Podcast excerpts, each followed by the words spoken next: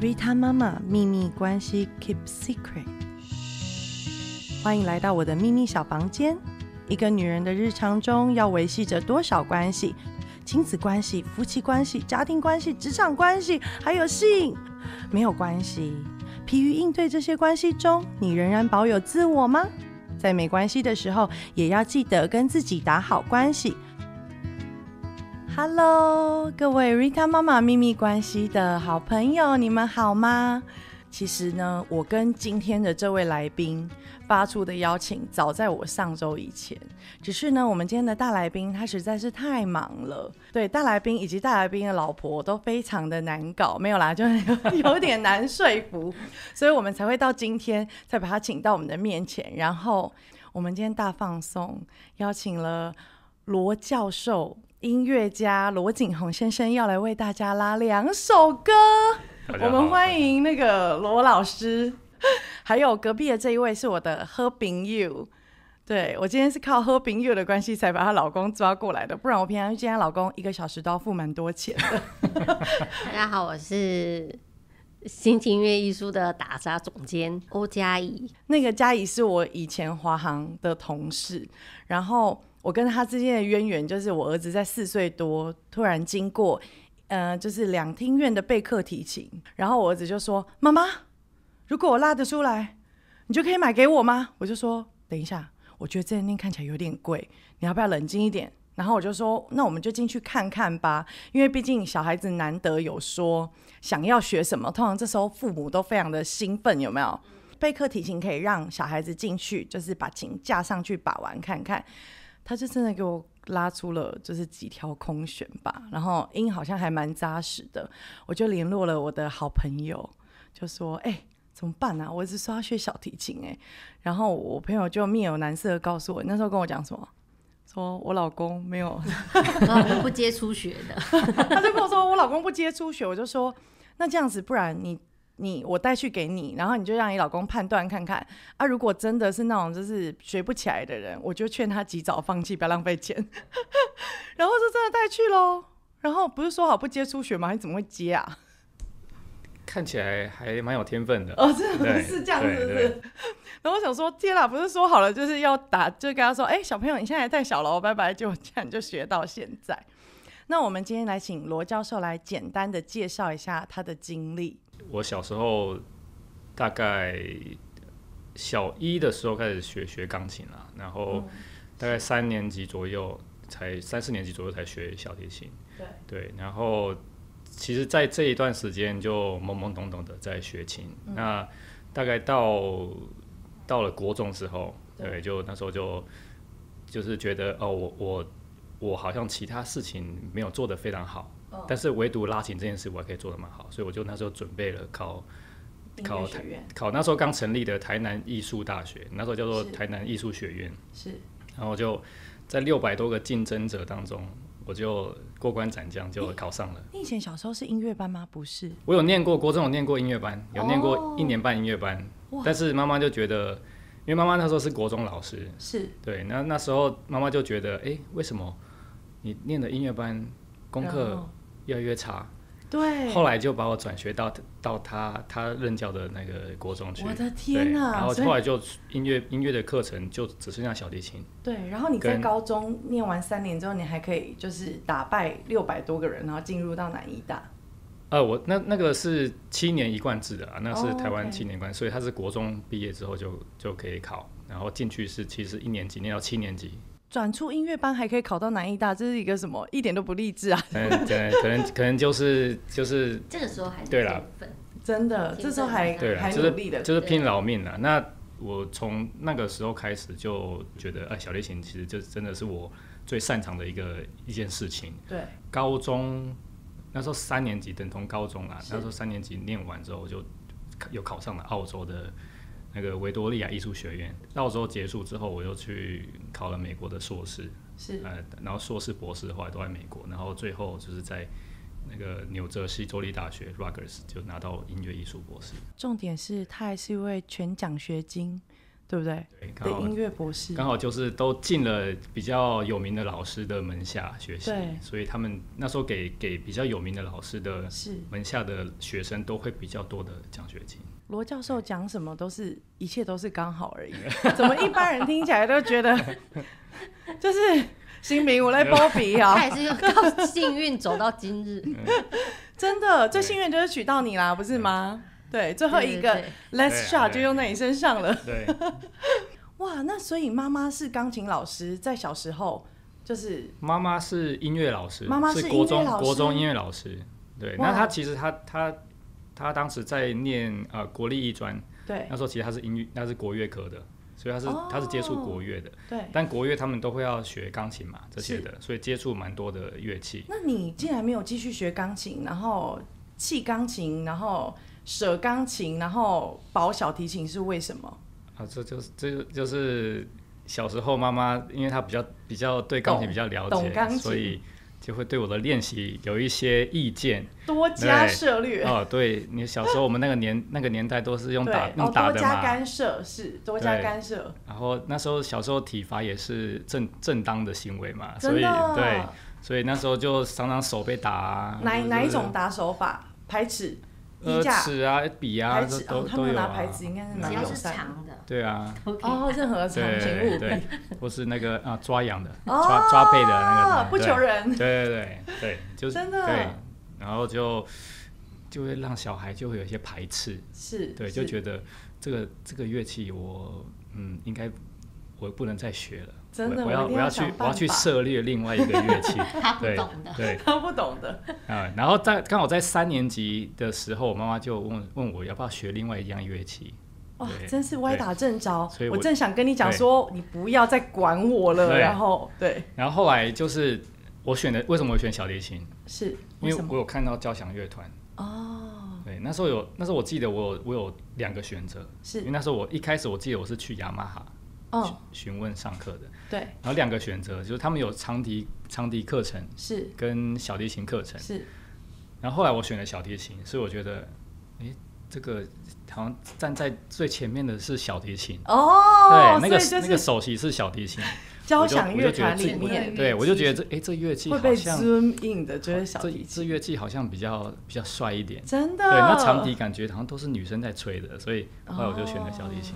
对真的。对，那开始练琴之后，你妈妈小时候啊，那练小提琴不懂，那妈妈怎么陪伴你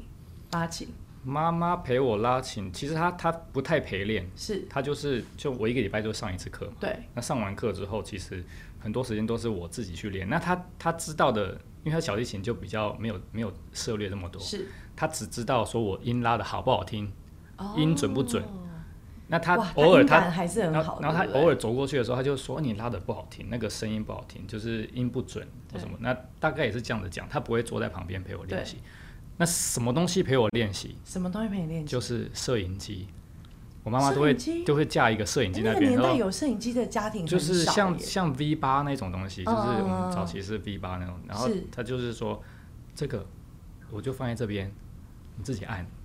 就录哦录自己练习，然后录完哇，录完就插电视嘛，看再看看自己自己是对自己练习的状况怎么样，或是你有没有需要修正的。真的。罗罗教授跟我儿子一样是水瓶男，哎我都可以想象得到，妈妈说要放 V 八的时候，你有多么的，我就都觉得是抗拒，对然后他说为什么？为什么要放这一台？ 然后妈妈放给他看，他说我不要看啊，对没关系啊，我都会啊，你又听不懂，对，是否？对这些话都对妈妈他说过，当然当然， 这就是我的现 对 在，，他对妈妈你会，的过去就是我的现在。没错，妈妈一定会念嘛，一定说对啊你拉不好听啊，那边音不准啊什么，那我就会回了一句，什么？你又不会拉小提琴，我自己也这样回是过不。是？有人这样子跟我讲，对，但是你知道我是一个临场反应蛮够的妈妈，不然今天也不会坐在这边主持 podcast。你知道我回答什么吗？嗯我说来，等一下哈，菜给你炒，啊，猪排给你炸，好，我煮饭给你吃，我也不会因为自己有点煮的不好吃，然后就说明天你煮啊，不然你来煮啊。我说不可以这样子讲话。然后我儿子可能也是属于那种蛮好、 蛮好被说服的类型，就是他有稍微不要就是把这句话那么长的丢出来这样子。对我们欧佳怡的女儿现在也在学习小提琴，对不对？对，对，他也很常跟我说，不然你来啦。然后嘞，你没有被她激激发你的斗志吗？他现在会说，那我我录给爸爸看，哦，对，因为我比较常不在嘛，我没有办法陪练，对对他对，就会说，啊不对吗？呃、你觉得这你搭的是正确的吗？对那我录给爸爸看，对那他就会觉得哦，他他就觉得哦，那我应该把他拉正确对，他才知道自己错了，哦，不然他其实他对他是会欺负妈妈啦，他就是一说个纠正的机制，对不对？就像我们有时候陪伴孩子练琴，我们自己听不懂没有关系，我们可以说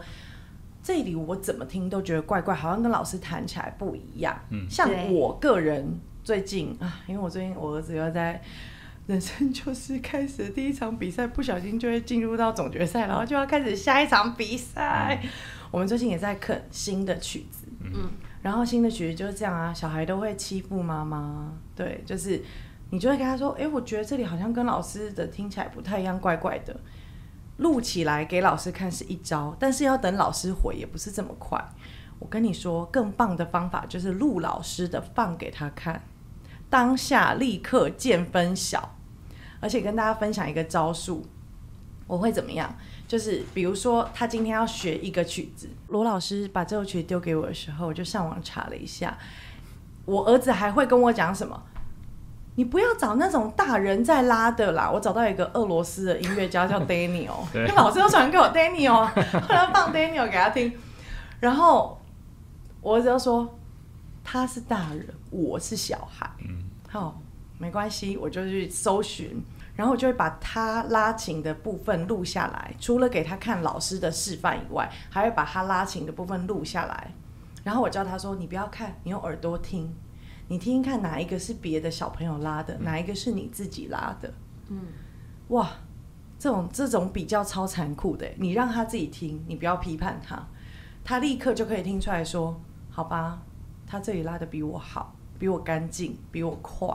对，我觉得录影真的是今天罗教授带来给我们一个，原来我们都在做正确的 事，不管是录下来叫他自己看，录下来放给他听，或是录下来要传给老师看。嗯，对我女儿前几天也是，我帮她录一个影，对她本来很兴高采烈要跟爸爸分享，是，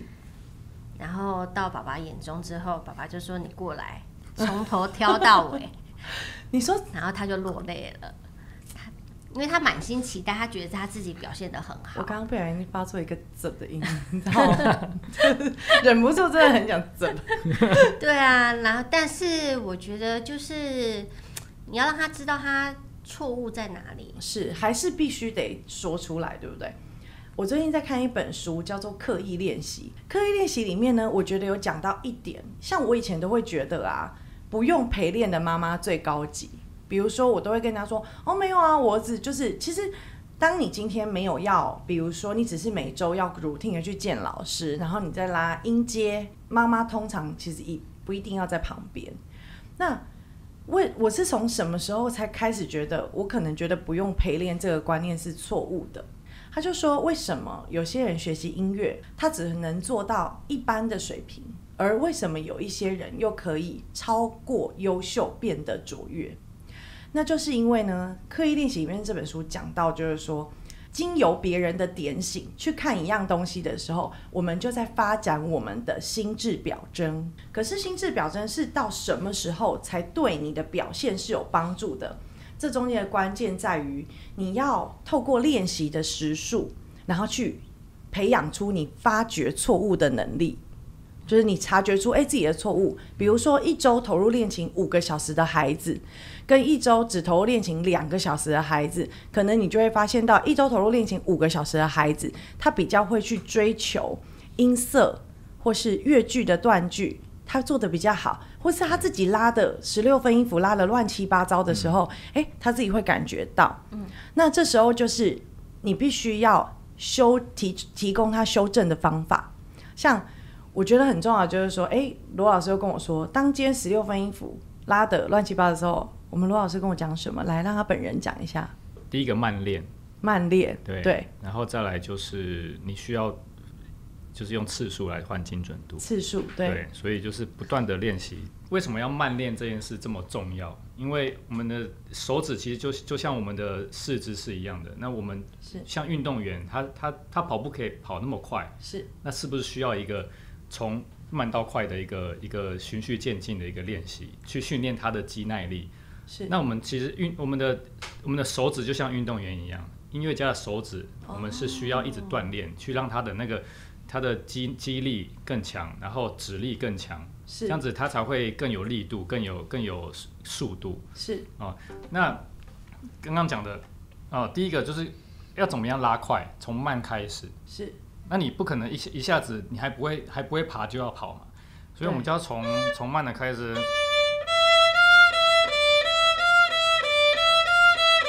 然后这个可能就练个一百次，儿子啊，你听到了吗哎？罗老师也是慢练才可以拉的这么对快的，对儿子啊，就是一百次，对，可能100这个次可能这个次次数就是慢慢增加啊，增是增加到你如果你的手指的肌那个肌耐力越来越好的时候，就可以不用到一百次这么多，是对你就可以觉得哦，我现在手指会越来越上手了，因是为我我慢慢抓到我这个感觉了啊，然后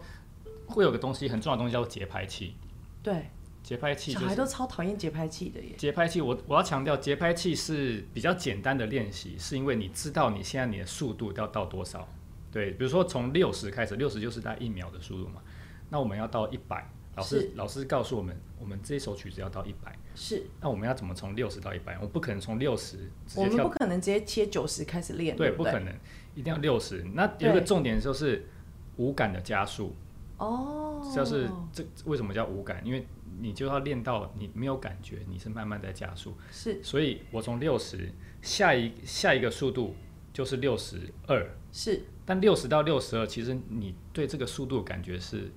没有什么感觉。小朋友对这个速度其实会没有感觉，他觉得诶好像是差不多的。然后在六十二呢，没有感觉。再来六十四，慢慢的这样子加，是加到最后可能哦，你到八十的时候，是你的速度是已经是啊到一百的时候就就是慢慢的对你就会手指就会拉到这么快，但到一百的时候你再回去让它拉六十的速是度，他就觉得哇妈妈原来我可以拉这么快，哦，对，所以对所以练习就这个方法。那像对一开始我也我也不是一开始就会拉这么快啊，是也是用这个有也是有慢这个慢过程的，过对程啊，，一开始怎么天哪，不可我能现会在有光想到六十到一百，都在那边站那边拉多久？对，少说练完以后距，离好远，对对所以这个是这这种就查尔查尔达斯比较，就是小朋友比较容易入手的，算比较标准曲目。是然后这个正常速度就是大概我刚刚拉那个速度嘛对。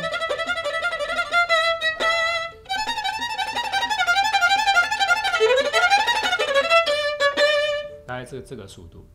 真对的啊然后再来，我还还要讲一个就是比较重要的，我们的音乐就像唱歌一样，我们需要抖音，对。那也是幼我保儿子他目前的对人他生他大遇难到了一个瓶关颈 对，来，各位，我们用一个妈妈的角度来跟你们解释抖音是什么哈。老师在跟我讲说，哦，抖音就是呢，你这个手呢按下去的时候呢，好，已经这样子哦，要架好，这姿势非常僵硬。对，姿势非常僵硬，然后要抖起来，好，已经这样一个手指头要用抖，已经不容易了，对不对？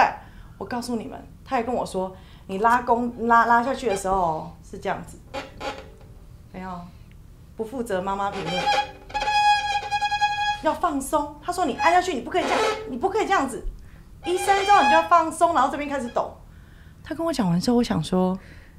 呃，不好意思，老师，好抽象我你老师，你刚刚在说什 么？在抖音的那一秒钟之内，你要小孩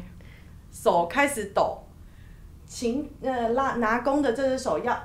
磨了一下弦之后，就把它弹开。罗老师帮我们示范一下，你在弓虾米 啊？ 其实就是就就就是我查尔达斯的第一段有非常美妙的抖音，我们就来请罗教授我们示范查尔达斯的第一段美妙的抖音。哦，其实就是左右手的协调度要对要好啊。 Thank you.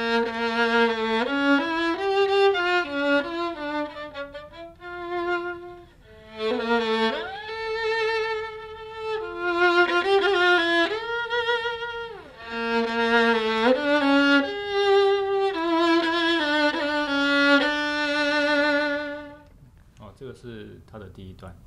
对，然后这这一段其实有一个重点，就是你有没有看到我刚刚手从这边到这边，对，这个其实就像篮球原店投篮一样，哦这个精准度要怎么样？是这叫做换把位。换把位，所以之前六宝我教他练的就是我只有砍到换把位啊，就是也是对我也是告诉他说这个练一百次，对， 老师说从低音的拉跳到呃高音的拉的时候呢，这中间还有一个音叫 re，所以他叫他先练拉 re 拉，对不就是两个音符对吗？ 对不就是两个音符吗？对要练五十遍，就这样子。其实这种也是一个磨练技能，它就是会改善心智表征啊。我们常常会很羡慕什么别的国家的天才，有没有？有一位韩国的小女生，她叫松渊扣。听说你们两个前两天也听她拉的《流浪者之歌》，对不对？然后我就说，你知道这个小女孩，我知道她是谁。有一次呢，就是她接受呃韩国的记者专访，因为她是四五岁的时候，她有一次机会，然后被 Zuckerman 看上，然后跟她同台演出。所以这个小女孩呢，本来就是韩国的，他们当时称之为音乐小神童。那你听过记者的访谈，你就知道这世界上没有神童，也没有天才。记者问他说：“你每天练琴的时数大概多久？”他就说：“哦，我呃，我有曾经为了一个音符练了五个小时，我有为了一个小节练了五个小时，我有为了一个乐句练了五个小时过。”那 Zuckerman 教授当时看了我的手的时候，他就告诉我说：“你是会拉琴的。”那当我被他带到了美国的 Juilliard 开始学习之后，他告诉我说：“你累积的时数已经够了。”这时候呢，如果身为一位高深的音乐家，你必须要表达音乐的情感，你必须要去体验人生其他的部分。这位小女孩她不是平白无故就被 Zuckerman 教授看上的，她也是累积了多少的练习，而且她、其实她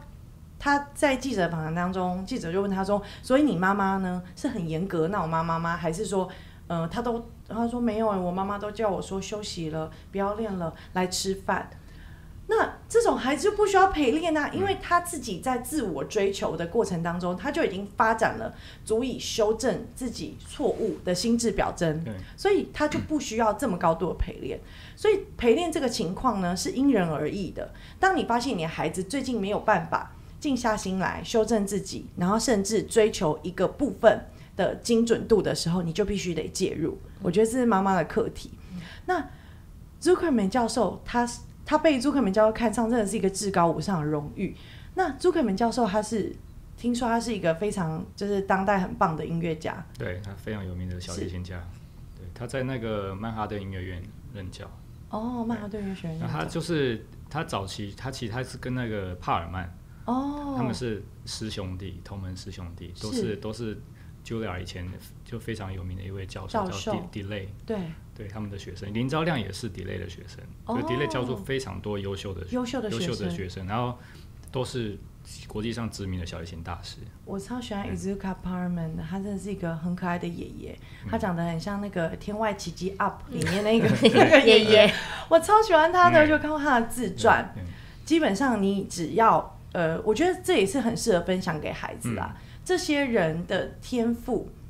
被发挥都不是平白无故的。那这些人也没有浪费他们的天赋。如果今天他们没有投入大量的练习时间去磨练他们的技能，他们也没有办法发展出超越一般水平的表现。嗯，我那时候进去南医大的老师叫做李兆修老师，那他他后来他是南医大的校长。是对他原本是系主任，然后校哇长有两任当了两任校长，那哦是现在是虽然退休了，对那他其实他就是在我的，我觉得他在我的我的拉琴的人生中人人生当中，他对其实是对我对我影响力最大的一位老算是你师，的恩师，算是我的恩师。对那他给了我什么呢？他他给了我一个观念，就是是就是什么叫做好好拉琴。哦就是什么叫做恋情？因为当你年纪小的时候，你根本不知道这一块，就是你嗯对你要怎么样去，就是你刚刚讲的心智表征，我要怎么是样去知道我自己拉的好不好？是对，那在他们的那时候，他们就是非常专业的教授嘛，是，在他们的眼里，你永我就远拉不好啊我，就我就是我我我们我就是乱拉，对，是瞎对，练就是对啊乱乱练乱拉，真的、那哦，即使我考进去的时候，他也是印象很深刻，因为我在拉了蛮大的曲子嘛。对你看对那他他也是说，哦，很好，就是音音乐性很好，但是也是乱七八糟乱拉，有有那个潜力，但对，是没有没有被导到正正确的方式。没有好好而且练习然后练习，哇他就会觉得说，基本功非常重要啊，。曲子不都拉出来，不都考上了，还叫没有好好练习，真是好，这位妈妈的 OS，对嗯，然后然后练习就非常重要嘛，刚刚也是讲我们的所有的我们的精准度啊，基本功基本功都是靠非常多的次数、非常多的时间的练习对。去去磨练出那来他的。当时给你的是爱的鼓励，还是震撼教育？但震撼教育啊，因为我进去的时候，其实我不太不太喜欢练琴的、是因为我就还是一个就就可以可以可以算是一个比较还还算爱玩的一个国中生，对还没有对到还没有进入高一的那个年纪，对对对，然后。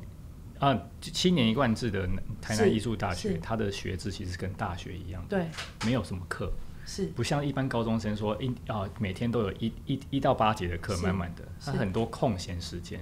他就像大学一样，然后你有些课是你选的才哇会有，从高一就可以享受大学生活，那谁要好好练琴呢？ 对，就就就是都在爱都在都在玩，是那没有在练琴，对，对，然后那时候安然度过了高一之后，哎没有度过高一，就是真的哦但是在大概在上学期就是高一上学期的时候发现的，就是我我还是没有非常认真这件事情。是但是里面很多同学其实他们程度已经非常好了，然后老师他就跟我告诉我说，你不适合这个环境，虾那米我要你，我我我差不多要你离开了。啊，大高一的时候就跟你讲这对，些，他说我觉得你就去念一般学校就好了。真的，对，他说你如果没有没有心在这里，嗯，那你不需要来念我们这么就是这个这个体制的学校。当下我第一时间听到这话，其实我还不以为意，是对我只是觉得哎、老师生气了。 老师生气了， 对只要暂时绷紧一点，然后后来我是怎么样慢慢发现，我是每次去上课，我对拉个两三句，对，老师就说叫我出去了，嗯他就慢慢不太理我，嗯，对，就有因为点他放发，现他讲了，然后你并没有对要改，进，他就有点有，点放生我的感觉是，对。然后那时候我记得是他很要求精准度，嗯，还有音准，对啊，比如说我这首曲子我拉了三个音不准，对不是拉错音哦，音不准，他说你可以出去了。小提琴的音不准，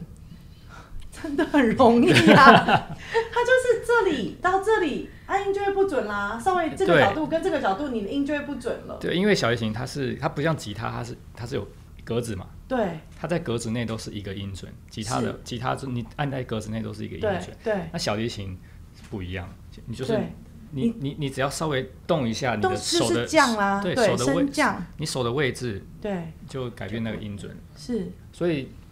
呃我我就觉得其实弦乐器它是最最难的乐器，是，对音准来说，对对，所以小时候的锻炼就非常重要，对你要训练一个非常音挑感非常挑剔的耳朵，对但对，但是我就是那当时我没有我没有想要对爱玩嘛，我没有没意有识意到识这件到事情，对所以所以那时候老师他就觉得，呃，那我觉得你不适合在这个体制，这就是说，刻意练习没有一点很重要的事。他说呢，如果以西洋骑士为例，不是说你投入越多的时数，你就会下得好哦。你最多的时间你要用来分析你下过的棋局跟看棋谱，为什么？因为我们在练习的时候，我们不是无意识的练习，你是有谋略，你是有目标的，就要去想。好，今天如果这位骑士下了这一步，我有哪三条路可以走？那这三条路我要怎么样看得到？在后面他如果走了这条路的，再下两条路，这个叫做看得懂。嗯，棋局，嗯，就是你必须得分析，静下心来分析的学习。那放在小提琴上，就是你必须得找出呃你最适当的练习方式。首先，你必须得打开耳你的耳朵练对练琴。对钢嗯琴、小提琴都一样，你越打开你耳朵听，你的呈现是怎么样，如果你听不到你的呈现，你永远都只是无意识的在那边瞎练，你投入一万个小时也是没有用的。练一百次效果还是一样的。是嗯对啊练一百次效果还是这样，对啊所以就是对啊对。那当时老师这样子震撼你，告诉你说，其实你知道你音不准的时候，哇，我终于感可以感受到去年那首巴哈在那边拉的兴高采烈，老师也是说，妈妈你都没有注意到吗？这里这里这里，它这三个音的第这三个小节的第一个音没有准啊，它升降没有做啊，一个要降，一个还原，一个怎样？ 我就真的深呼吸了一口气，其实我平常跟罗教授的对话很少、欸，哎，通常都他讲完就说好，嗯，我知道了。那你有跟他讲吗？嗯，好。 然后我就默默的 帮我儿子收好联络簿，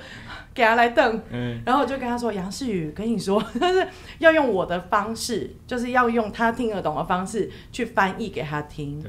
你知道我每次在观察他们两个上课，就觉得这两个人怎么都这么和平啊？他都没有要帮我骂小孩，你可不可以下次帮我，就像那个你的教授一样，甩一次抽屉给他下一次看看，可以吗？呃，他他他，因为他个性上其实是蛮好的啦，就没有像你这么叛逆，是不是？没有像你这么需要人家甩抽屉吗对？吧？为什么你们两个都这么和平啊？你知道妈妈回到家很困扰哎、对，陪对练就是在我觉得，吵我觉架得小孩他是他今天他听得懂，他他没有一个态度的时候，我觉得哦其实，你就比较容忍度就可对以啊比较高，比较是不高，是？嗯可以用讲的。对对，但我女儿不一样，我女儿就是常常给我一一个，他那天叫他弓弓不要歪来歪去，是他就拿弓打他。 我拿说弓你会拿弓打你的老师吗？她就会踢我。嗯哦，我儿子对以前是我儿子踢过什么？他踢过墙壁哦，还是干嘛？就是整个很气啊。嗯，他们有一次上课上到我女儿就是把琴摔断头那一次，哦，把琴头摔断。有有有，为什么我知道他们家把琴摔断头呢？因为他现在拉的这一把是你的，对，他这把拉是我，我就说啊，没关系啦，都会这样的啦，我懂啦。你知道，就变成这时候我就是他们家的过来人，你知道吗？因为我只要气到就是两个琴这样，呵呵呵。然后因为他以前的琴比较便宜，所以他可能就会比如说比较大力地把琴放下来的时候，我都跟他说，好喽。好喽，你这个琴是多少钱哦？你不要这样子。可是后来我就看了他，我说你敢给我再这样放琴试试看，因为越换 越贵。我就会跟他说，嗯，耿哥，我真的这样晃镜子看，你要生气，你放下来再生气。然后后来他就拿着一支弓在那边晃，后来说弓也一起放下，因为也很贵。对就是 开始越来越贵的时候就觉得他就说我没有看过脾气这么差的学生。没关系，那时候她是你女儿，嗯请你冷静一点。对，有没有各位妈妈有没有感到安慰？这种情况人人家里都有耶，但是我们还是要追求，就是自己要去消化这样子的东西，然后化为小孩子的助力。